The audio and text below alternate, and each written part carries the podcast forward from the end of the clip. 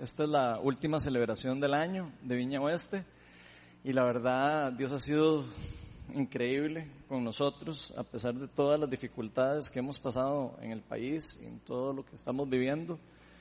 De aquí estamos, ¿verdad? Y de verdad, como dijo Erika, es una bendición de verdad de tener una comunidad como la que tenemos.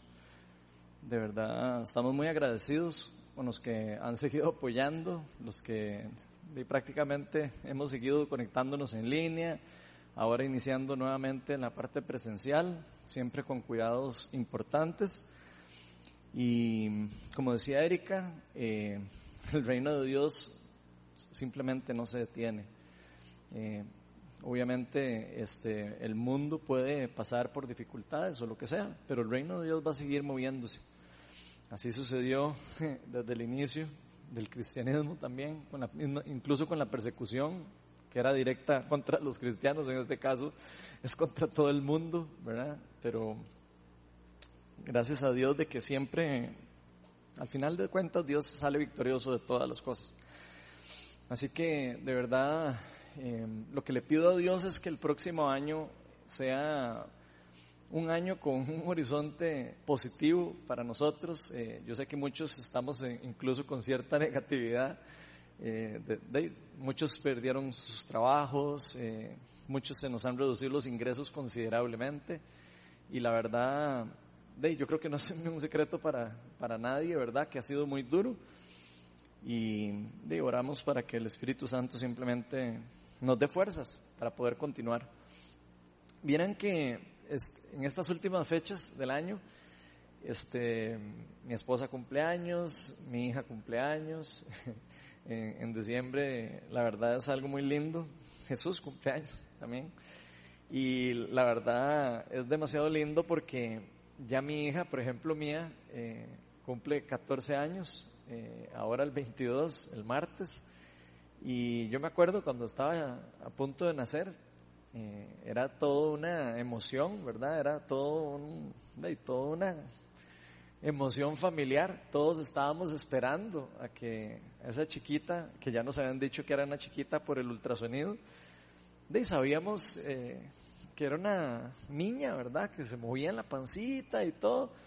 Y estábamos ansiosos todos de, de, su llegada, de que ella viniera a conocerla, a verle la cara. Nos preguntábamos cómo era, ¿verdad? ¿Cómo sería? Qué lindo poder verla, conocerla. Este, y realmente había como demasiado gozo dentro de nosotros. Igual nos pasó con nuestro hijo Emiliano, que ya, ya está más grande, tiene 17, ya para los 18. Y, y ahora incluso mi, mi hermana Cristín está prácticamente a menos de una semana de tener un hijo nuevo, eh, un segundo hijo. Eh, se va a llamar Gonzalo, se llama Gonzalo. Y yo creo que es demasiado lindo ver cómo de verdad cuando alguien va a nacer, cuando alguien viene nuevo para la familia, eh, yo creo que la mayoría de nosotros lo hemos vivido y, hemos experimentado lo que eso significa, ya sea con un sobrino o con, o con un eh, familiar o, o hijos de amigos incluso, y vemos la felicidad que hay alrededor de esos hogares cuando van a, a tener una nueva persona en la casa, ¿verdad? Y a vivir. En el caso de mis hijos, yo recuerdo que ya estaba todo listo. Teníamos la bendición de, de poder tener ya una cunita para él y tener el cuartito, ¿verdad? Incluso ropa, la gente nos había regalado ropita para, para, para ellos. Y, y realmente es impresionante de ver cómo, cómo como todos nos vamos preparando para esa nueva llegada. Y ese, esas nuevas llegadas eh, de nuevos familiares, nuevos chicos, nuevos niños, la verdad que cambian nuestra vida, eh, hacen un cambio completo.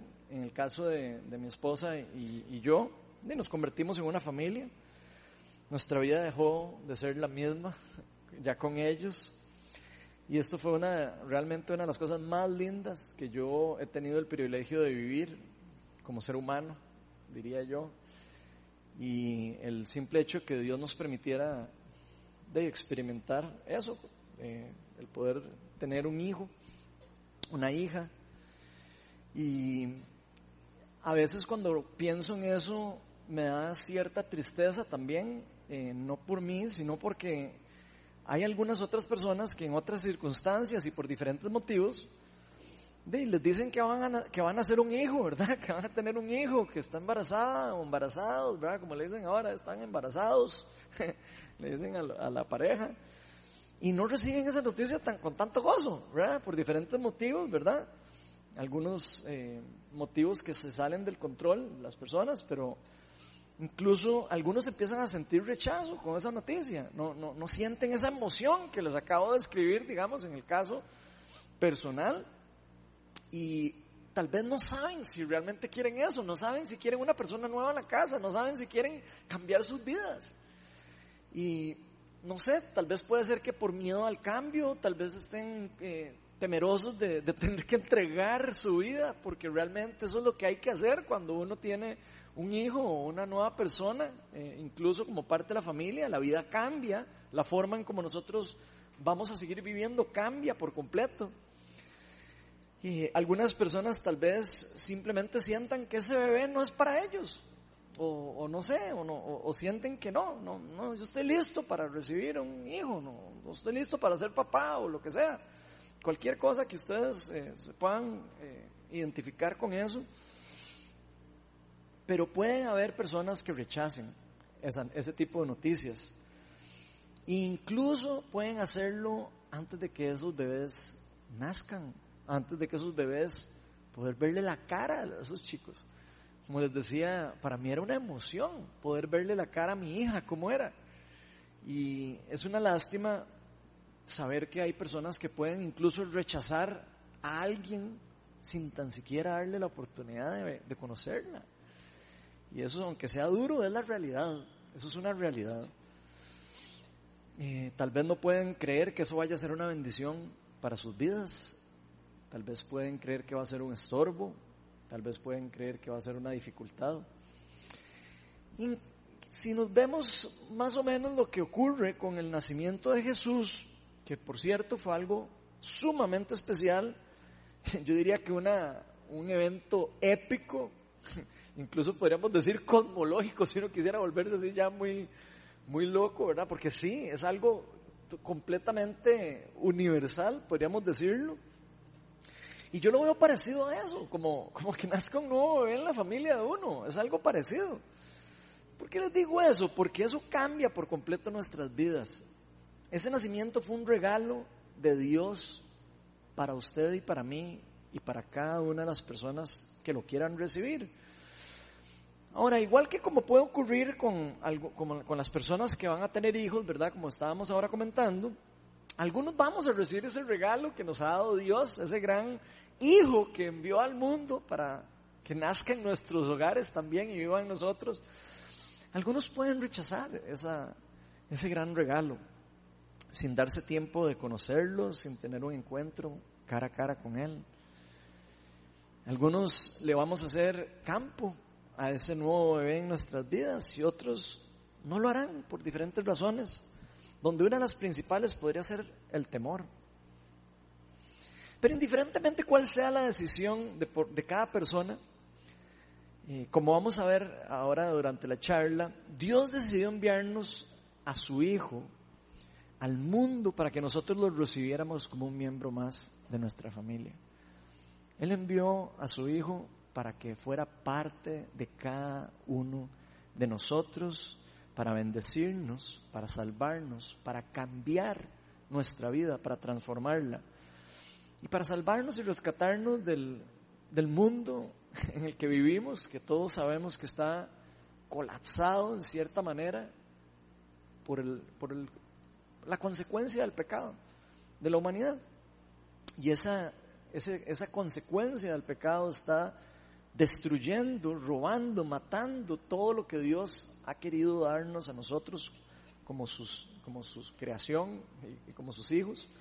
Y por eso la charla de hoy la titulé El nacimiento de Cristo, del Cristo. Y vamos a hacer una invitación al Espíritu Santo para que simplemente nos me empodere hoy para poder proclamar lo que Él quiere que hable y también para que todos abramos nuestro corazón hoy para abrirle la puerta a ese bebé que nació hace aproximadamente 2020 años y que Dios nos lo regaló por gracia, por amor. Es como si nos hubieran dejado un bebé en la puerta para que nosotros lo recibiéramos con amor, lo dejáramos entrar a nuestro hogar, en nuestro corazón y pudiéramos recibir salvación, vida eterna, restauración y transformación. Así que Espíritu Santo, te pido para que hoy te muevas con poder, que nos hables, Señor, a lo más profundo de nuestro corazón, Señor, y rompen todas las expectativas que podamos tener acerca de ti. Muchos tenemos un estereotipo de cómo eres, de cómo tienes que ser, de cómo serás. Señor, y yo lo que pido hoy, Señor, en el nombre de todo tu pueblo, Señor, es que todos te permitamos simplemente que nazcas en nuestra casa, poder conocerte cara a cara, poder tener una relación contigo, invitarte a ser parte de nuestra familia, Señor. Ven y llénanos, Señor, ven y protégenos y enamóranos de ti, Señor.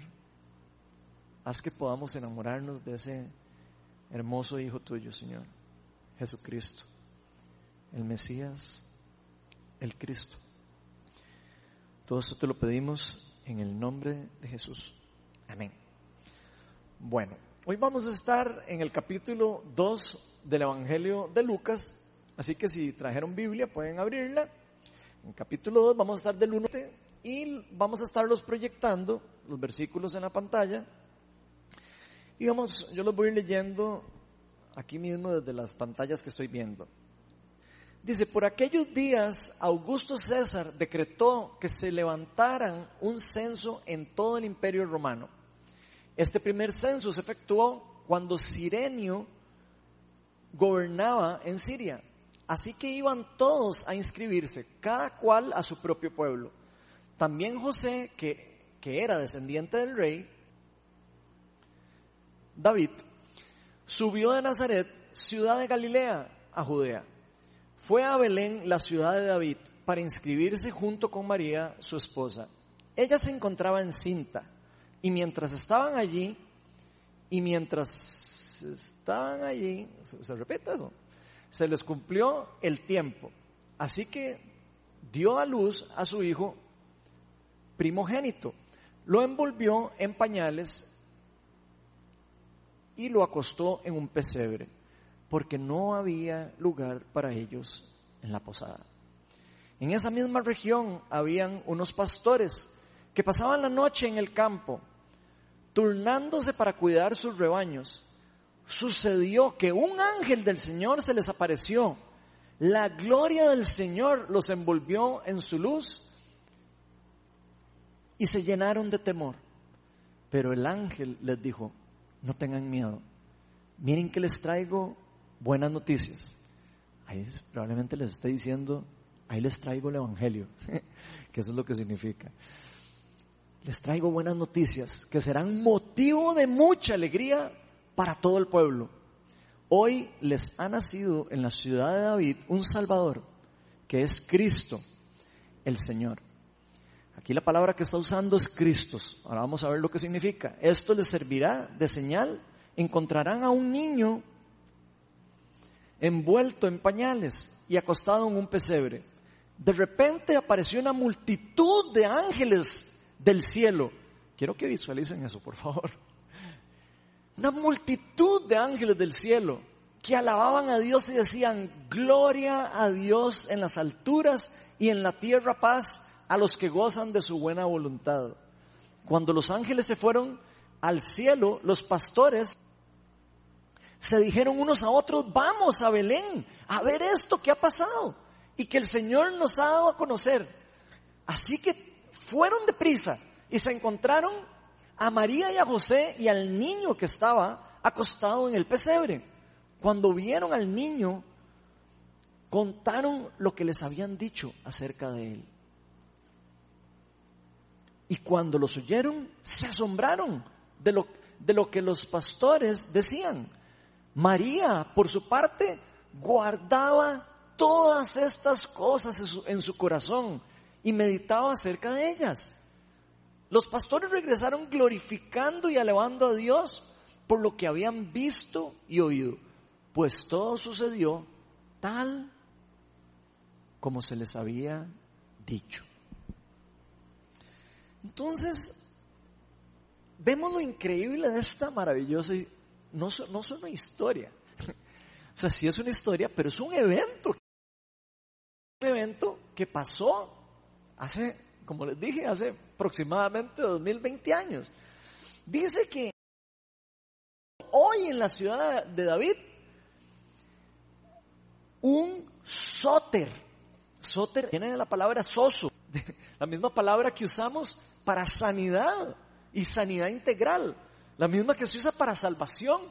O sea, nos ha nacido en la ciudad de David el Salvador. Después dice que es Cristo, Cristos, que es lo que significa, es el ungido, el Mesías. Si ustedes no sabían, esa palabra, por eso Cristo, eso Cristo le dicen Cristo, porque es, en griego significa el Mesías, el ungido.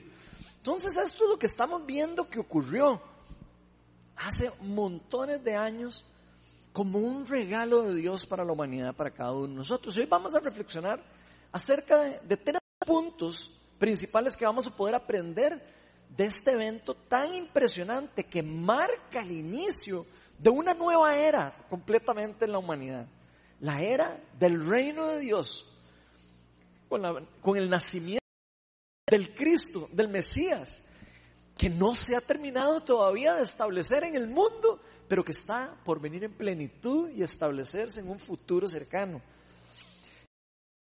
El primer punto, que el nacimiento de Cristo, del Cristo, no fue como la gente se lo esperaba. Y esto es sumamente importante. Lucas 2.7 dice, lo envolvió en pañales y lo acostó en un PC porque no había lugar para ellos en la posada. Prácticamente, imagínense, esta mujer embarazada no le dieron campo para poder tener a su hijo. Así de triste. No había campo para la venida del rey al mundo. Y quiero que piensen eso por un momento.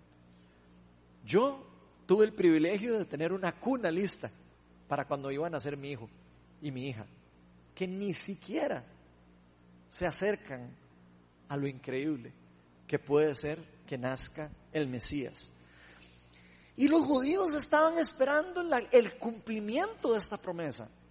Los judíos, los fariseos, que eran especialistas en la ley, estaban esperando el cumplimiento de las promesas de Dios de que enviaría a Dios en algún momento a ese hijo de David, ¿verdad? Y por eso dicen, después más adelante Jesús le dicen, Jesús, hijo de David, ¿por qué? Porque sabían que iba a ser descendencia del rey David, sabían que iba a ser una persona ungida por Dios, una persona empoderada por el Espíritu Santo, que iba a convertirse el Salvador, el libertador, al que ellos en este momento llamaban el Cristo o el Mesías. Pero ellos tenían una gran expectativa, al igual que como todos nosotros tenemos diferentes expectativas acerca de las cosas que queremos o que vamos a recibir o que no tenemos y que queremos. Ellos ya tenían en su mente Moisés que abrió el mar, tenía a David que había logrado la unión de todas las tribus de Israel. Piensen en esto. Israel estuvo separado por un montón de cosas. David logró unir a las doce tribus. Y fue un gobierno maravilloso. Después vino el rey Salomón con su sabiduría. Y, se, y pudieron experimentar en ese tiempo prácticamente lo más parecido al reinado de Dios en la tierra. Si lo pudiéramos ver de esa forma. Es prácticamente como luciría, digamos, un pueblo bendecido por Dios en una forma fuera de lo, de lo normal. Las personas venían de largo a ver la sabiduría de Salomón, a ver las cosas increíbles de cómo los bendecía Dios. Personas que no creían en el Dios de ellos, venían a visitarlos. Entonces, los judíos tenían en su mente a, una, a un prototipo del rey que yo por, imagínenselo, ¿verdad? Era un Moisés con David y con Salomón revueltos. Prácticamente.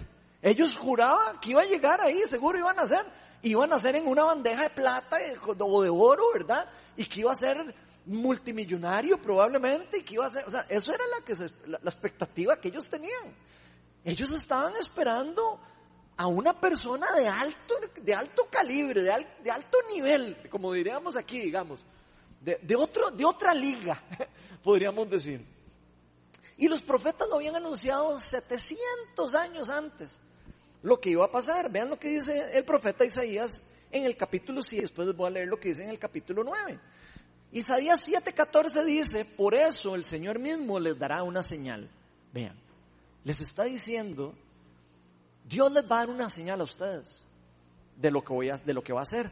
Y dice, la Virgen concebirá y dará luz a un hijo y lo llamará Emanuel.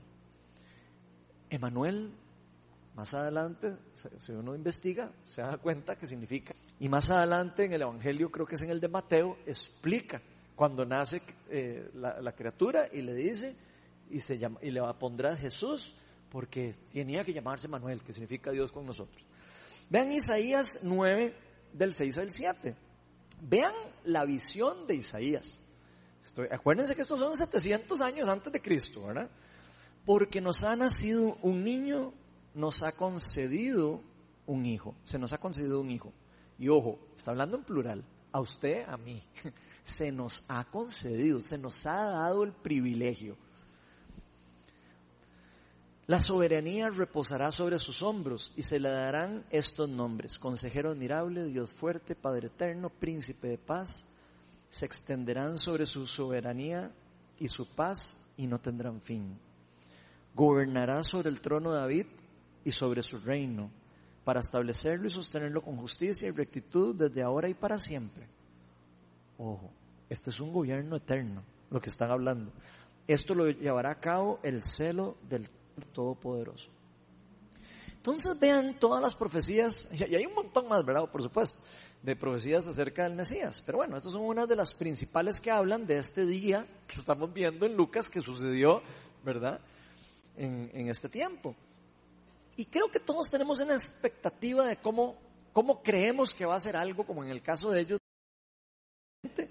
Pero para Dios las cosas son bastante diferentes. Rompe las expectativas normalmente y se podría decir que Dios se sale casi siempre del molde. Si no decimos siempre, casi siempre se sale del molde. Y si nosotros no tenemos cuidado, podemos rechazar muchísimos de los regalos que el Señor o nuestro Dios tiene para cada uno de nosotros. Incluso el perdernos el poder recibir este gran regalo que Él ha preparado para nosotros y que cada uno debería anhelar hacerle campo en su casa, especialmente en estas épocas en que estamos celebrando la Navidad. No sé si a ustedes les ha pasado que alguna vez han tenido la experiencia de estar esperando un regalo. Algo que así que ustedes dicen, ay, me van a regalar esto hasta que al fin este regalo que más he querido, ¿verdad? Y de repente llegan y es otro regalo. No sé si les ha pasado. A mí me ha pasado montones de veces y me pasó chiquillo montones de veces, ¿verdad? Recuerdo cuando de pequeño me regalaban, por ejemplo, yo todo feliz llegaba así y mi abuelita llegaba y yo tocaba el regalo y era suave. Y yo, ah, no seas pega ropa. ¿Ah? Y uno chiquillo. Apuesto que a todo mundo le pasó lo mismo. Y uno todo feliz, ¿verdad? El regalo. Y ropa. ¿Y qué es el peor regalo que viene para un bebé? Ropa. Eh, a un chiquito, perdón. Ropa, por lo menos a mí. Yo no sé, a mí no me gustaba que me regalaran ropa. Yo quería un carrito, quería, o no sé, o quería cualquier cosa. Si era suave, ya yo, qué pereza, ya, ya ni lo quería abrir. Pero era terrible. O una vez me acuerdo que quería una bicicleta y yo, y ya yo sabía, eh, bueno, no voy a decir eso porque después chiquito, ya yo sabía lo que todo el mundo sabe, ¿verdad? Y la cuestión es que entonces llegó mi mamá y me dice, bueno, yo le puedo regalar algo, ¿qué quiere? Y entonces yo le dije, me gustaría una bicicleta. Y nada, nada del otro mundo, o sea, no, no una bicicleta cara ni nada, sino eh, un chiquillo, yo era chiquillo. Y me acuerdo que llegó la Navidad de ahí yo empecé a abrir los regalos y de ahí sí, habían varios regalos, ¿verdad? Eh, pero ahí no estaba la bicicleta. Y yo me acuerdo que yo era como, ay, qué lindo, ¿verdad? Sí, bueno. Y sí, y sí, obviamente con emoción, porque bueno, obviamente todo mundo se emociona con regalos, ¿verdad? Pero yo quería mi bicicleta. Entonces me recuerdo que estaba feliz, pero no estaba satisfecho. Estaba como, no sé, como, sí, qué lindo, pero pucha, qué lástima, ¿verdad? Yo lo que quería era la bici. Y lamentablemente, los seres humanos somos así. Eso es lamentable, sinceramente. No lo digo como feliz de, ser así. Eh, lo digo porque realmente nos ha pasado a todos. Y ese mismo día recuerdo que mi mamá me dijo, ya abrió todos los regalos. Y yo, sí, ya, todos. ¿Me está seguro? Y yo, sí. Y en eso vuelvo a ver y estaba la bicicleta, pero así al frente. Y yo no la había visto. O sea, yo me puse a abrir los regalos y la bicicleta estaba así a la par y no, no la vi por llegar directo a abrir los regalos. Y me acuerdo que casi, casi me da un infarto, ¿verdad? De la felicidad de ver que me habían regalado mi bicicleta. Yo creo que eso fue de los momentos más lindos que yo recuerdo de mi niñez. Me parece tonto, yo sé que parece tonto, pero tal vez alguno de ustedes se identifica con algo parecido a eso. En ese momento eso era lo que yo más quería. Y nada, realmente no hay nada como uno recibir lo que uno quiere o lo que uno está anhelando. Y yo sé que los que han, han experimentado eso saben a lo que me refiero. Lo triste de todo esto podría ser que estas expectativas que todos ustedes y yo tenemos, es que no siempre lo que creemos que queremos es lo que realmente nos conviene o lo que realmente es bueno para nosotros. Tal vez en ese momento yo pensé que la bicicleta era el mejor regalo que yo podía recibir. Ahora me doy cuenta que no necesariamente una bicicleta es el mejor regalo que uno le pueden dar. O, o cámbielo por otra cosa. Tal vez usted está esperando que le regalen un iPhone, una computadora, que le regalen algo. Y usted dice, uy, eso es lo que yo más quiero. Cuando lo tenga, o si lo llega a tener, probablemente después se va a dar cuenta, sí, me sirvió mucho, chivísimo y todo, pero no es el mejor regalo que me pueden dar. Jamás se puede comparar con un regalo como el que Dios nos ha querido regalar por medio de gracia. O sea, porque no lo merecíamos ni siquiera. Es como que le regalen a uno el regalo más chuzo que existe sin que uno realmente se lo merezca. Eso es lo que significa el regalo por gracia que nos dio Dios por medio de su Hijo Jesucristo. Pero si ustedes se ponen a pensar, es interesante ver cómo Dios no quiso venir envuelto en un regalo interesante no quiso venir envuelto en, algo que uno decía, ay, ese es el mejor regalo. Él venía envuelto en una forma que parecía el regalo más feo. parecía el regalo menos importante de todos. Y eso a mí realmente de verdad me vuelve como, wow, qué increíble que Dios se salga del molde de esa manera. Y haya querido venir en la forma más humilde, en la forma más eh, casi que humillante si lo comparamos con el nacimiento de otras personas. Un pesebre es prácticamente el lugar donde, donde, tienen a los animales. Ahí donde hacen caca y todo. O sea, de verdad, es así de terrible. Nació en un establo prácticamente. No, nació en un hospital limpio, nació en un lugar donde habían probablemente moscas, cacas, orines y, y, vacas y burros, y, o sea, imagínense. Ahí fue donde decidió Dios hacer que su hijo unigénito y primogénito naciera. Una forma muy diferente a como todos lo estaban esperando. ¿Cuántas personas creen que le hubieran querido dar la posada al Hijo de Dios si hubieran sabido que era el Hijo de Dios? Todos le hubiéramos abierto la casa, pase por aquí, venga, yo le pongo aquí. Pero nadie le abrió la casa. ¿Por qué? Porque todos estamos con expectativas equivocadas de nuestra vida en general, incluso hasta de Dios mismo. No vayamos muy largo. Muchos hoy en día no quieren recibir el regalo de Dios porque no cumple con las expectativas. Hay muchas personas que no quieren recibir al, Hijo de Dios en sus casas porque tienen una expectativa diferente de quién es Dios y de cómo es Dios. Y vean qué increíble lo que se están perdiendo. Lo mismo que ocurrió en ese lugar, que nadie le quiso abrir la casa, lo mismo sigue ocurriendo en estas épocas. ¿Por qué? Porque simplemente no saben quién es, no lo conocen, no tienen la menor idea del cambio impresionante que podrían experimentar en sus vidas, en su familia, en su casa, con el simple hecho de decirle, pase adelante, aquí usted puede nacer en mi casa. Según el versículo 16 que estábamos leyendo ahí, Lucas 2.16, nos dice que los pastores fueron deprisa a ver eso. Imagínense, alguien escuchó eso y dice que así fueron deprisa y encontraron a María y a José y al niño que estaba acostado en el pesebre. O sea, que personas que escucharon esta noticia dijeron, yo tengo que ir a verlo con mis propios ojos y yo quiero ir a ver al Hijo de Dios, al Mesías, al Cristo y quiero poder verlo y honrarlo y darle honra.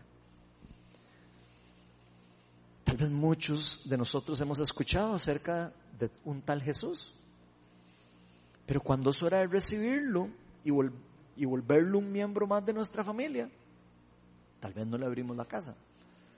Tal vez le abrimos la puerta del garaje, pero no lo dejamos entrar a la casa. O le decimos pase a la sala, pero no pase al cuarto principal. Y lo dejamos ahí como si fuera un invitado. Donde realmente Él debería ser el dueño de nuestra casa, el dueño de nuestra vida. Él puede cambiar nuestras vidas, pero mucho nos da miedo la transformación que puede ocurrir en nuestra casa y puede ser que lo estemos rechazando. Muchos, tal y como les pasó a los judíos, incluyendo los fariseos, no lo recibieron porque se imaginaban algo diferente. Pensaban que iba a ser un, estereotipo particular del Mesías. Como les dije, ellos pensaban que iba a ser una persona de alto, de alto calibre, pensaron que iba a ser una persona adinerada, probablemente una persona de una familia reconocida, y fue algo completamente diferente. Tal vez hoy en día algunos creen que Dios tiene que llenar todas las expectativas de cada uno de nosotros para poder creer en Él. Tal vez muchos dicen, no, es que yo no creo en Dios porque es que no cumple todas mis expectativas. Y simplemente porque no entendemos cómo, es que Dios funciona, cómo es que Él en su perfección permite que pasen cosas que nosotros ni entendemos por qué ocurren. A veces cosas malas que parecen para nosotros, cosas buenas, cosas que tienen un plan mayor que nuestra vida, que son más importantes que nosotros y que nuestras propias expectativas. Muchos están rechazando eso y eso los está deteniendo a poder aceptar al Hijo de Dios en sus casas. Tal vez algunos esperan o esperaban una cuna de oro con influencia política. Pero Dios no quiso atraer nuestra atención ni nunca ha querido atraer la atención de las personas por meras apariencias. Y eso es importante saber. Nosotros Dios nunca nos va a traer por apariencia. Por lo menos no va a ser la única forma en que lo va a hacer. Él puede de repente aparecer de ciertas formas, de hacer cosas maravillosas. Pero Él no va a ganarse nuestro corazón solo por apariencias. Él quiere que nos ganemos el corazón porque sabemos quién es Él, porque creemos en Él, porque nos humillamos y entendemos de la importancia que es Él para nosotros. Dios siempre ha querido que usted y yo y todas las personas en el mundo lo siguiéramos por quien realmente es Él. Él es un Dios amoroso, y al mismo tiempo un Dios justo. Algo que para muchos es difícil de entender por la dualidad que tiene ese concepto de justicia y de amor y cómo pareciera que a veces puede contradecirse, donde sabemos que en Dios no se contradice. Y solo por medio de su Hijo es que Dios podía cumplir con la justicia y con el amor a la misma vez. De hecho, en cierta forma, Dios no vino a llenar nuestras expectativas. Vino a cambiar nuestras expectativas, vino a transformar nuestras expectativas. Tal vez usted y yo estemos pidiendo algo que nosotros queremos, como por ejemplo un árbol de manzanas en el patio, no sé. Y lo que se nos da o lo que Dios nos dio es una semilla de un árbol de manzanas. Y nosotros decimos, pero no, el árbol de manzanas. No, pues son toques, que lo que tiene que hacer es sembrarlo. tiene que dejarlo crecer. Que dejar crecer el árbol de manzana. Pero nosotros al no verlo rechazamos la semilla. Prácticamente eso es lo que ocurre con nosotros. Y nos perdemos la oportunidad de tener el mejor árbol de manzana sembrado en la casa o lo mejor que Él tiene para nosotros en nuestra vida. Muchísimas cosas que recibimos en este mundo pueden parecernos injustas, estoy seguro. Yo tengo una lista gigante de cosas que me parecen injustas y que conozco que muchas personas nos parecen injustas. Pero de alguna u otra manera Dios siempre va a usar absolutamente todas las cosas injustas, incluso el nacimiento de su hijo en un pesebre, que uno diría que injusto para hacer algo bueno, para hacer algo poderoso y para hacer algo que transforme los corazones del mundo. En pocas palabras, usted y yo queremos crecer, pero no queremos pasar por el proceso de maduración para llegar a crecer, por ejemplo. Queremos todo rápido, que queremos todo fácil, queremos que Dios nos solucione todos los problemas ya. Y solo así, entonces creemos en Dios. O solo así creemos en que Dios de verdad existe y que solo así Dios puede ser verdadero si todo sale perfecto en mi vida? Donde obviamente la vida de nosotros es insignificante a la par del plan maravilloso que tiene Dios para el mundo entero. Pero la verdad es que la justicia de Dios es muy diferente a la justicia humana. Nos peleamos con Dios porque pasan algunas cosas sin poner la mirada en el fin de las cosas que ocurren si no ponemos la mirada en el evento, en lo que está ocurriendo, como incluso ahora que estamos pasando por este virus. Todos ponemos la, la, mirada en lo que está ocurriendo y decimos esto no tiene, pero ni, ni lógica ni nada. Ya veremos cuando esto termine. El plan, lo que puede ocurrir, lo que va a transformar, lo que va a hacer.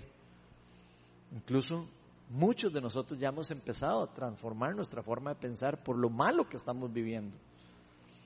Algunos hemos empezado a compartir lo que teníamos con otros. Tal vez no lo hacíamos antes y ahora vemos la importancia de hacerlo. Pero en fin, cuando conocemos a Dios nos ocurre algo similar como lo que le pasó a Jesús, que siempre confió en que su papá, a pesar de saber que él tenía que entregar su vida para el perdón de nuestros pecados, sabía que su papá era bueno. Incluso acuérdense cuando Jesús, antes de morir, lloró y le pidió súplica a su papá. Si hubiera otra forma para hacer esto posible, Señor, por favor, hazme pasar por este trago. Como ser humano, por cierto, Jesús era 100% humano y 100% Dios. En su parte humana, él sintió miedo, cansancio, sufrimiento, pasó todas las mismas cosas que nosotros sufrimos y por eso nuestro Dios nos conoce en la profundidad de nuestros sentimientos. Nuestro Dios no es un Dios que está de ahí sentado en el trono y, y no sabe lo que significa sufrir. Nuestro Dios es un Dios que pasó por el rechazo de sus mejores amigos.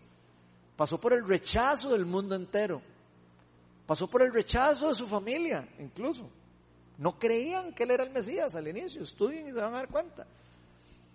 Jesús experimentó el rechazo de sus mejores amigos después de tres años de vivir con Él que lo rechazaron, que dijeron yo a él no lo conozco. Pedro lo rechazó tres veces al frente de él. Él sabe lo que es que alguien lo traicione. Él sabe lo que es sufrir. Él sabe lo que es que le claven un clavo a uno. Él sabe lo que es que le hagan daño, que abusen de uno. Él sabe lo que es eso. Y por eso precisamente Él vino a morir al mundo para después resucitar y demostrarnos que primero el mundo que estaba gobernado en 100% por la maldad y por el reino de las tinieblas, iba a empezar a, a cambiar. Y íbamos a ser victoriosos. Y la muerte ya no iba a gobernar nuestra vida. Pero a pesar de que él mismo tuvo miedo, él decidió saber y creer en su corazón que Dios era bueno. Él siempre dijo, mi papá es bueno y yo voy a hacer lo que usted diga y por eso, después de llorar, después de llorar sangre, dijo, pero que se haga tu voluntad y no la mía. Qué chiva que todos nosotros viéramos nuestro plan y nuestro llamado en la misma forma en como lo hacía Jesús. ¿Cómo cambiaría el mundo si nosotros realmente entendiéramos que nuestro llamado no se trata de nosotros, se trata de nuestro Dios? Algunas veces decimos queremos conocer a Dios, pero cuando Dios quiere hacer algo, nosotros no lo recibimos. Porque lo queríamos de una forma particular. Ah, no, es que yo lo quiero, pero lo quiero así. Yo quiero recibir el don de sanidad, sí, pero, pero es que lo quiero recibir ya, y lo quiero sin sacrificarme, y lo quiero sin hacer nada. Así no funcionan las cosas con Dios. No es como uno le dé la gana, es como Él quiera hacerlo. Es como Él tenga planeado hacerlo a través. Nosotros solo tenemos que ser humildes y dejarnos usar como Él quiera usarnos. Esto lo podemos ver incluso cuando Dios hace algo que nosotros no estamos esperando. A veces vemos a Dios moverse en una forma sobrenatural, incluso en una iglesia. Vemos a alguien tocado por el Espíritu Santo y decimos, ah, no, si se cae el peso, entonces no, no, no me gusta ese Dios. Vean cómo somos. Escogemos lo que nos gusta y lo que no nos gusta de Dios. Sin importar que esa persona esté siendo recuperada, sanada, liberada de demonización o lo que sea. No nos importa, decimos, ah, no, es que eso se ve muy feo, eso no me gusta. Hasta esas cosas que parecen tontas. Pero así somos. Queremos escoger al Dios que a nosotros nos gusta y no al Dios que es. Queremos poner un estereotipo de cómo es el Señor y creemos que nosotros lo podemos meter en una caja, que podemos hacer con Él lo que Él quiera. Y eso es curioso, pero es muy triste al mismo tiempo. En fin, Dios envió a su Hijo para salvarnos, pero no envió a su Hijo para salvarnos a la fuerza. Él envió a su Hijo para el que quiera y crea en Él, no se pierda, sino más que tenga vida eterna, dice la palabra. Y si hubiese sido que Jesucristo o Dios hubiera querido venir a salvar al mundo a la fuerza, créanme que no hubiera nacido en un pesebre, hubiera venido con carruajes de fuego y hubiera venido a destruir el reino de las tinieblas con carruajes de fuego. Y los ángeles hubieran venido a arrebatar a Jesucristo y todo lo hubiera sido totalmente diferente. Dios es todopoderoso, hubiera podido hacer lo que Él quiere. Tan es así que incluso a Pilato Jesús le dice, si mi reino fuera de este mundo, mis ángeles vendrían en este momento y acabarían con esto. Pero mi reino no es de este mundo. Mi reino es diferente a como ustedes están creyendo que es. Las cosas que ustedes quieren que ocurran no van a ocurrir. Van a ocurrir de una forma diferente. Van a ocurrir de una forma en como está planeado por el Padre que está en el cielo. Él vino para salvarnos por medio de la fe en Él. Y eso es lo que celebramos nosotros con el nacimiento del Cristo. El segundo punto es que el nacimiento de Cristo iba de hacer fiesta en el cielo y en la tierra. Esto es motivo de fiesta, de celebración. Esto no es un mero evento que pasó y ya y se acabó. Lucas 2 del 13 al 14 dice, de repente apareció multitud de ángeles del cielo que alababan a Dios y decían, gloria a Dios en las alturas y en la tierra paz a los que gozan de su buena voluntad. Por favor, imagínense esto, fiesta en el cielo el día que nació. Fiesta en el cielo, ángeles, millones de ángeles en el cielo alabando al Señor. O sea, los ángeles festejando lo que iba a ocurrir para la creación. Ellos sabían lo que venía, la transformación que venía y que va a ocurrir y que está ocurriendo en este momento. Eso es algo impresionante, es el evento más importante de la historia de nuestro, del mundo entero. Y las consecuencias que este evento tiene son impresionantemente fuera de nuestras expectativas totalmente. Y es con esto Dios trae el cumplimiento de las promesas y de su palabra. La palabra dice que en todas las promesas de Dios son un sí en Cristo. Imagínense, todas las promesas de Dios, un sí con el Hijo de Dios. Todo se ha cumplido con el Hijo de Dios. Imagínense la importancia de este evento que todo el calendario del mundo se maneja con el día en que nació Jesucristo. Nosotros estamos ahora en el 2020 por este evento. Y en todo el mundo se maneja el calendario, aunque no sean cristianos, saben que estamos en el año 2020. ¿En el año 2020 de qué? En el año 2020 del nacimiento del Hijo de Dios. Y quiero que se acuerden de esto cada vez que cambie el año. El día en el que Dios quiso venir a la tierra a traer restauración, restitución, salvación, soso a cada uno de nosotros, a todos los que queramos abrirle la casa y decirle, venga, entre, usted es bienvenido. Esto implica un antes y un después, de hecho es el fin de dos eras. La era que existía del pecado y la era por venir. Hace un antes y un después en el mundo en el que vivimos. De hecho es la inauguración del reinado de Dios que como ya lo hemos hablado en diferentes reuniones, sabemos que está en proceso de expansión, sabemos que está, que ya llegó, pero no ha llegado, y sabemos que está por venir. Hasta los ángeles glorificaron ese día porque sabían que por fin se había cumplido el sí de Dios. La consumación del amor y de la justicia de Dios se estaba haciendo humano. Eso es lo que está ocurriendo en este día había nacido el redentor de la humanidad, que había llegado el día esperado en que Dios finalmente vino a iniciar absolutamente toda la restauración del mundo caído. Y estamos en ese proceso. Y esto es motivo de fiesta. Es un motivo de estar todos alegres, de celebrar cada año que pasa eso, cada día que viene Navidad, nosotros deberíamos de decir, qué chuzo, vamos a celebrar este gran evento de cuando nació nuestro rey. Mateo 2, del 10 al 11 dice, al ver la estrella se, se, llenaron de alegría. Cuando llegaron a la casa, vieron al niño con María, su madre, y postrándose lo adoraron. A estos pastores que vieron la estrella del largo y dijeron, eso es el, ese es el cumplimiento, la promesa. Vamos a, vamos a ver qué fue lo que pasó. Abrieron sus cofres y le presentaron como regalos oro, incienso y mirra. Así que muchas personas cuando supieron que había nacido el Redentor del mundo decidieron ir a ver si era verdad. Decidieron darle la oportunidad para ver si era cierto. Decidieron ir, acercarse a Él. Él se acercó primero, por supuesto, pero ellos quisieron tomar una iniciativa de acercarse, de ir a ver a ese Mesías. Yo me pregunto si todos nosotros estamos yendo a conocer a Jesús, porque Él ya se presentó a nosotros estamos nosotros dándole la oportunidad de, ir a, conocerlo, de verlo, de cómo es Él, quién es Él. Y fueron a verlo con sus propios ojos. Y yo le hago a todos, y me incluyo en la pregunta, todos los que estemos escuchando este mensaje, la siguiente pregunta. Nosotros ya hemos escuchado que ha nacido el Mesías. Ya fuimos a conocerle.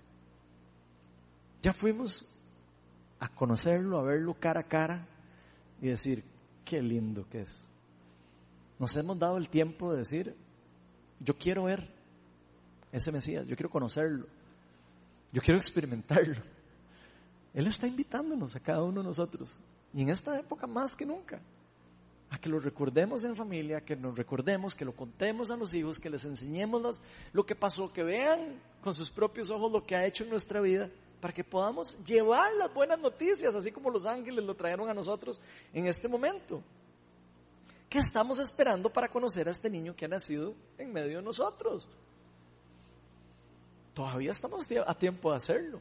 Si usted está escuchando este mensaje y usted nunca ha querido o no ha podido o por cualquier motivo usted no ha podido acercarse, no ha querido acercarse por cualquier motivo, usted hoy puede hacerlo. Vaya, acérquese a Jesús conózcalo, déle oportunidad de entrar en su vida y se va a dar cuenta por qué tantas personas en el mundo se arrodillan delante de Él. Porque es la única persona digna de ser adorada, respetada, venerada. La única persona que de verdad vale la pena morir para seguir su mandato. Estamos todos en épocas de fiesta y es hora de celebrar. Ojalá que todos y cada uno de nosotros recordemos qué es lo que estamos celebrando en Navidad. ¿Qué es lo que de verdad se trata esta Navidad? Se trata de Jesucristo, se trata del Mesías, se trata del Rey, se trata del Redentor. No se trata de nosotros. Y el tercer y el último punto que vamos a ver hoy es que el nacimiento del Cristo es algo que tenemos que atesorar en todos nuestros corazones. Lucas 2, 17 al 20 dice, cuando vieron al niño, contaron lo que, lo que les había dicho acerca de él. Y, y cuántos lo oyeron se asombraron de, lo que los pastores decían. O sea, los pastores les dijeron, ustedes vieran los ángeles que vimos. Eran impresionantes, cantando, proclamando la venida del rey. Y ellos llegan a contarle eso a María y a José, imagínense. Dicen que los pastores decían, y María por su parte guardaba todas estas cosas en su corazón y meditaba en ellas. Imagínense, la mamá de Jesucristo decía, wow, yo necesito guardar esto en el corazón. Son noticias impresionantes, son cosas que yo tengo que guardar en mi corazón. Tal vez más adelante, cuando mi hijo esté en peligro, yo me voy a acordar de eso. Tal vez todos vayamos a pasar por dificultades en algún momento en nuestra vida y vamos a poder recordarnos que tenemos al Hijo de Dios en nuestro corazón. Que nosotros vamos a poder pasar lo que pasemos aquí porque es algo temporal. Estamos hechos y diseñados para pasar una eternidad con nuestro Señor. Las personas que decidieron ir a verlo con sus propios ojos reconocieron a Jesús y reconocían que era lo mejor, el mejor en lo que podían invertir el tiempo. Aunque tuvieran que caminar quién sabe cuánto, dijeron, hay que ir a conocerlo, o sea, hay que ir lo que cueste para llegar a conocer a esa persona. Y por eso mismo, hasta llegar, postrarse delante de él y adorarlo y honrarlo y agradecerle también por su venida. Y yo lo que oro para todos es que siempre demos lo mejor de todos nosotros para Dios. Ellos dieron ahí eh, mirra y esas cosas, o sea, dieron lo, que, lo mejor que tenían. Yo me pregunto, ¿estamos todos dando lo mejor que nosotros podemos delante de nuestro Señor Jesucristo? Estamos dándole toda la honra con todo lo que tenemos, con todo lo que somos, con nuestro tiempo, con nuestro corazón, todo estamos dándolo para Él. Todo lo que somos lo debemos a Él. Así de sencillo. ¿Cómo no darle y ofrecerle lo mejor? al que nos ha dado lo mejor. Cada uno de nosotros, si entendiéramos quién es Cristo, sabemos que debemos hacerle un campo en nuestra casa. Todo el que conoce y sabe que, es el Hijo de Dios, sabe que hay que hacerle un campo en la casa, sabe que no podemos dejar afuera, sabe que no puede quedarse fuera de nuestras, de nuestras relaciones personales, fuera de nuestro trabajo, fuera de nuestra familia, no puede. Es parte de nosotros. A veces queremos sacarlo del trabajo, a veces queremos sacarlo de la casa, a veces queremos sacarlo de relaciones con los amigos, a veces queremos sacarlo de la relación matrimonial. Donde no se puede, no se debería. Él es parte de nuestra familia y es parte de nuestro corazón. Dice María en ese versículo que María guardaba todas estas cosas en su corazón y meditaba acerca de ellas. Yo me pregunto, usted y yo, ¿estamos meditando acerca de todas estas cosas? Mínimo mínimo ahora, en la época de Navidad. Estamos meditando lo impresionante de lo que Él ha hecho. Yo he podido ver lo que Dios ha hecho en mi vida. Me ha, me ha cambiado por completo. Y si sigo siendo el mismo baboso a veces y todo lo que ustedes quieran, pero me ha cambiado mi corazón. Ha cambiado algo dentro de mí. Hay una parte dentro de mí que es diferente. Y dentro de usted y dentro de cada una persona que tiene un encuentro con Él. Eso significa que nos damos cuenta que ya no vivimos para nosotros, sino que vivimos para Él, para su plan y para todo lo que Él quiere hacer, incluso para restaurar el mundo. Los que le amamos como un resultado de la obra del Espíritu Santo en nosotros, vamos a poder actuar en el poder de Él, en la unción de Él. No por nuestras propias fuerzas, sino por lo que Él mismo está haciendo en nosotros y en nuestra vida. Es un resultado de vivirlo, experimentarlo y simplemente fluir en el Espíritu a través de lo que Él hace en nosotros. Y por eso mismo obedecemos su palabra, obedecemos sus, las cosas que Él nos dice, lo seguimos, lo adoramos y nos sometemos a Él. Eso precisamente es cuando nosotros confesamos con nuestra boca que el Señor, que o Jesucristo es nuestro Señor. Estamos sometiéndonos a Él. Estamos diciéndole, yo soy suyo. Dígame qué quiere que haga. Eso es someterse al Señor. Eso es confesar con mi boca que Él es mi Señor. Que yo hago lo que Él diga. Punto. No lo que yo quiera hacer, no lo que yo me gustaría, no, no, no mis anhelos, es lo que Él diga, lo que Él quiera. Ahora sabemos que todo lo que Él nos dice es bueno. Y por eso podemos someternos sin ningún problema, porque sabemos que es maravilloso someternos a un rey bueno. Pero eso sí viene como un resultado del mismo amor que Él primero quiso darnos a nosotros. Cuando le entregamos la vida a Cristo, Dios Padre, Hijo y Espíritu Santo moran en nosotros por medio del Espíritu Santo. La palabra dice que el Espíritu hace morada en nosotros, hace vivienda en nosotros. Y sabemos que Dios Padre, Hijo y Espíritu Santo son tres personas en una misma. Y ese mismo Espíritu es quien nos transforma poco a poco y que nos hace transformarnos y parecernos cada día más a ese Hijo que nació en un pesebre. Parecernos poquito cada vez más a Él.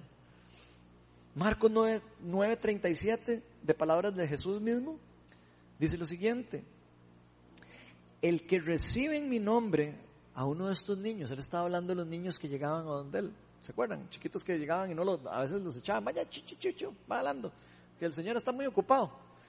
El que recibe a uno de estos niños me recibe a mí y el que me recibe a mí, escuchen esto, el que me recibe a mí no me recibe a mí, sino al que me envió. ¡Qué chiva! Cuando nosotros decimos sí a Cristo, estamos diciéndole sí a Dios, Padre, Hijo y Espíritu Santo. Estamos diciendo sí a los tres de una vez. Estamos recibiendo al que envió a Dios al recibir a Cristo.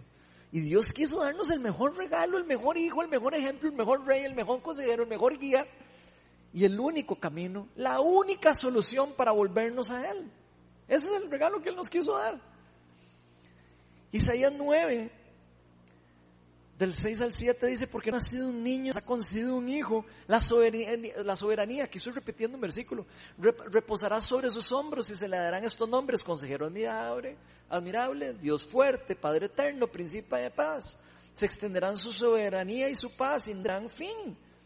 Vean la predicción de la, de la, implantación del reino de Dios en la tierra. Va a ser para siempre, no va a tener fin. Gobernará sobre, sobre el trono de David y sobre su reino para establecerlo y sostenerlo con justicia y rectitud desde ahora y para siempre. Esto lo llevará a cabo el celo del Señor Todopoderoso.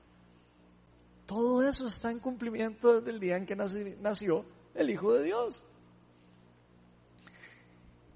Y vean, en realidad yo no sé si nosotros realmente estamos todos esperando para festejar que salimos a vacaciones, digo que es una de las cosas que por las que de fijo estamos celebrando también, ¿verdad? O porque nos van a pagar el aguinaldo, tal vez algunos lo pueden recibir y otros no, por el problema que estamos viviendo. Pero ojalá que no estemos poniendo nuestra mente en las cosas que anhelamos, en las cosas que no tenemos, en las que vamos a tener, en las que podríamos tener, en las que no tuvimos. Ojalá no pongamos nuestra esperanza en esas cosas.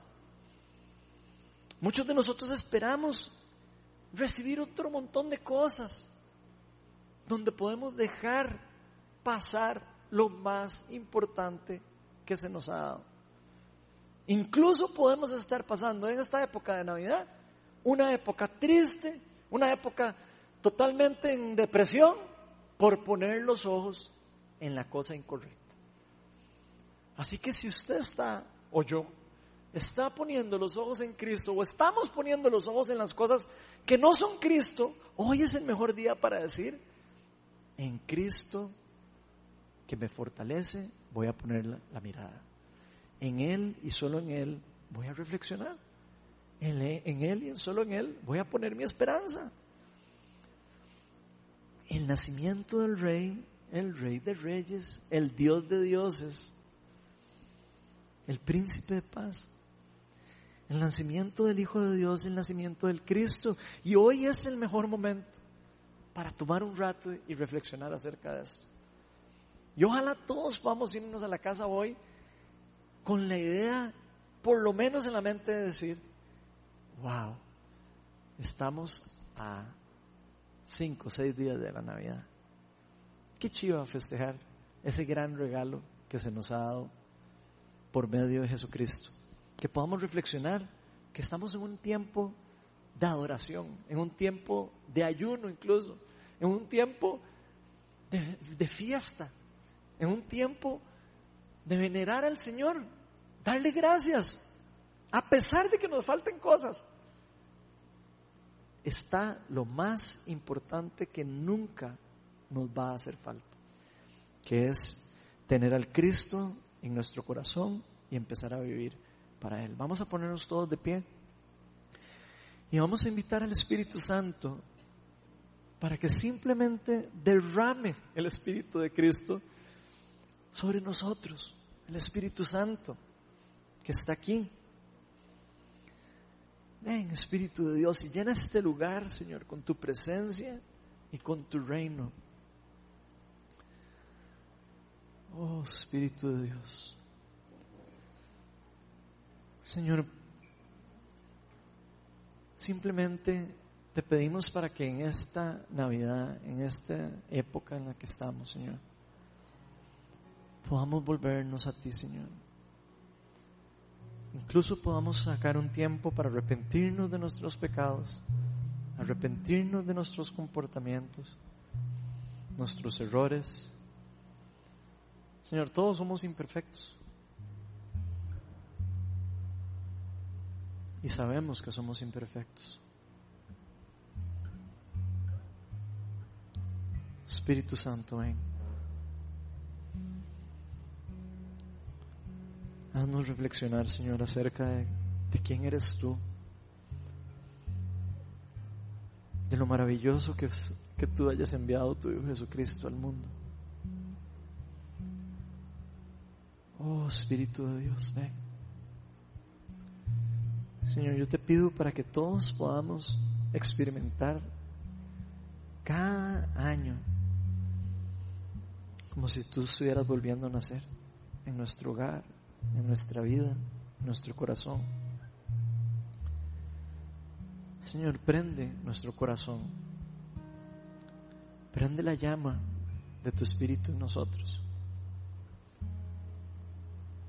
Señor, te pido para que en esta Navidad, en estas vacaciones incluso para algunos, Señor, sea un tiempo para adorarte, un tiempo de reflexión familiar. un tiempo de ver hacia nosotros mismos y ver el cambio que has hecho en nosotros.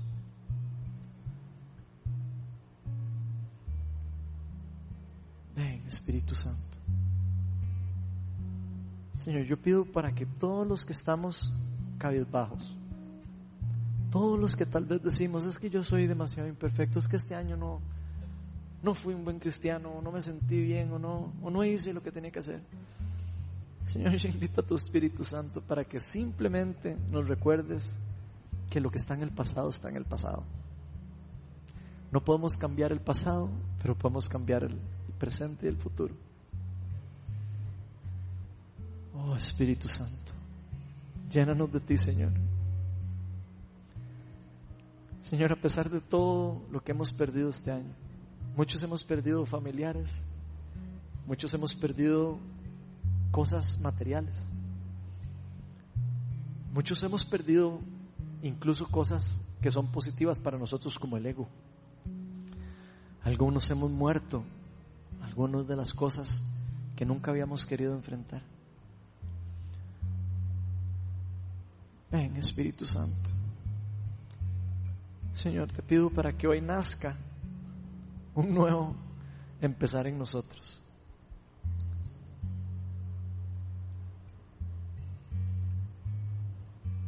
Tú eres un Dios de misericordia y de gracia.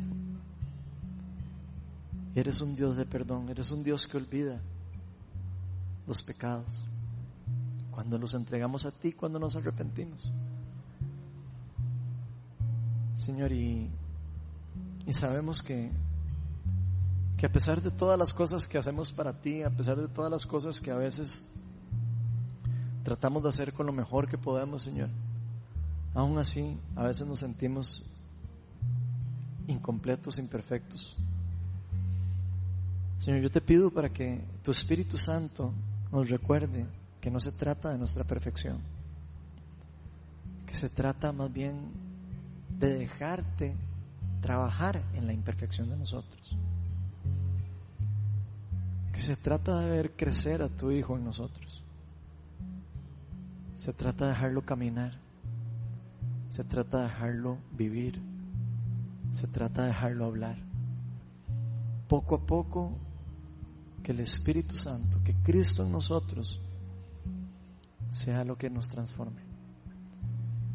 Cristo en mí es la esperanza y gloria. Sin Cristo nosotros no podemos hacer nada. Sin Cristo es imposible complacer al Padre. Así que Señor, gracias por darnos entrada al reino en una forma gratuita, en una forma de gracia, con nuestras imperfecciones, con nuestras debilidades, incluso con nuestra infidelidad delante de ti, Señor. Que a veces te rechazamos, a veces te olvidamos, a veces te dejamos afuera. Señor, pero hoy queremos dejarte entrar. Vive en nuestra casa.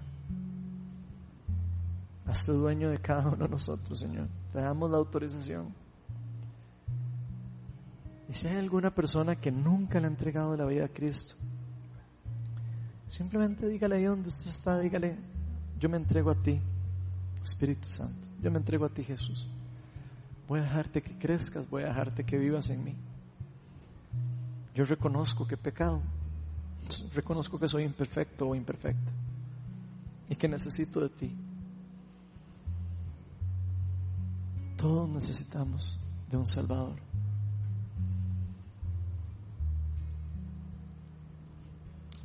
Señor.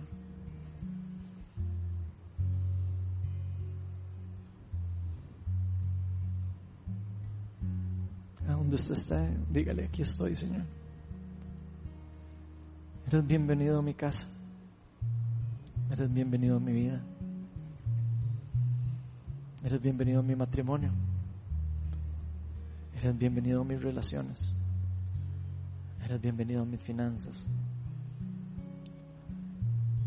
Transfórmanos, Señor. Muéstranos cómo tú ves a la gente. Muéstranos cómo nos ves tú, Señor. Nosotros somos muy duros con nosotros y con los demás. Danos los ojos que tienes, Señor, para ver el oro en las personas. Lo que viste en nosotros. Que a pesar de vernos imperfectos, dijiste, yo te adopto como mi hijo.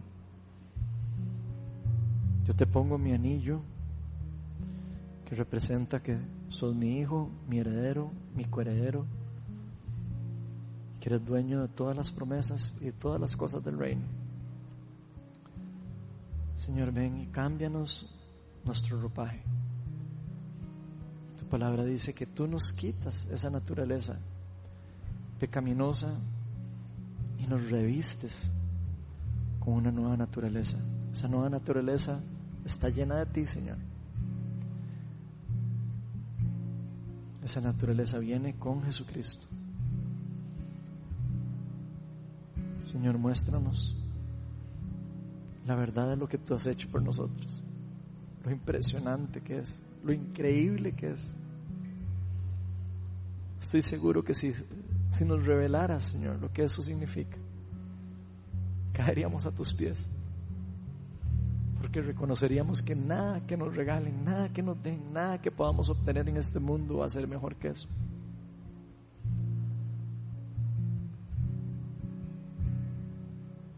Tú nos quieres dar la libertad, incluso de no pensar y no preocuparnos por lo que piensan los demás de nosotros. Darnos la libertad de decir, yo sé que el Padre es bueno, a pesar de que no lo puedo ver, a pesar de que no entiendo lo que está pasando. Yo confío en Él, porque Él es mi Rey, Él es mi Señor, y Él sabe lo que es bueno para cada uno de nosotros. Y su plan es perfecto. Y Él quiere sanarnos, restaurarnos, rescatarnos de nuestros pecados y darnos una vida nueva. Espíritu Santo. Que esta Navidad, Señor, podamos festejarte en nuestra casa, donde sea que estemos. Podamos venir, Señor, y darte todo lo que somos. No porque tú necesites de nosotros, Señor, sino porque maravillados en lo impresionante que tú eres, simplemente queremos dártelo todo. Enséñanos a amar como tú nos amas a nosotros. Adoremos.